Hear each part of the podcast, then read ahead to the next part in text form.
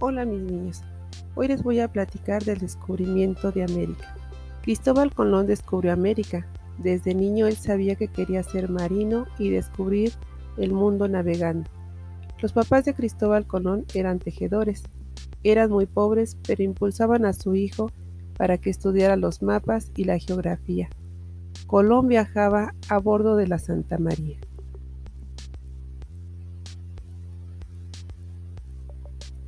Es un pequeño relato del descubrimiento de América.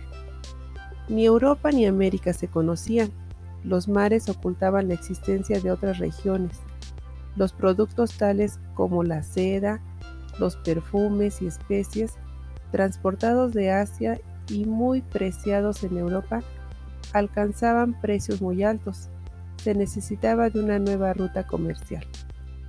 Un navegante italiano nacido en Génova, Italia, Cristóbal Colón, encontró la alternativa de una nueva ruta para llegar a las Indias, navegando por el Océano Atlántico. Lo propuso a los reyes de España, los cuales lo apoyaron económicamente y así el 12 de octubre de 1492 marca una nueva ruta. Emprendió a bordo de tres carabelas, las llamó la Niña, la Pinta y la Santa María.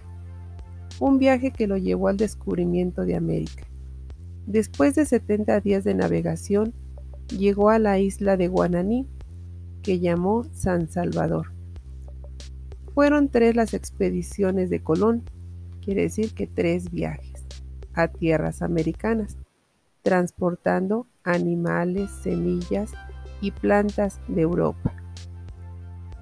El camino se abrió y el intercambio permitió que la humanidad alcanzara una idea distinta del mundo.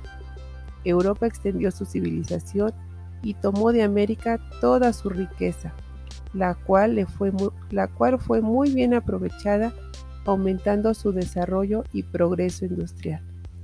De esta manera se hicieron intercambios de productos de Europa hacia América y de América hacia Europa. ¿Sí?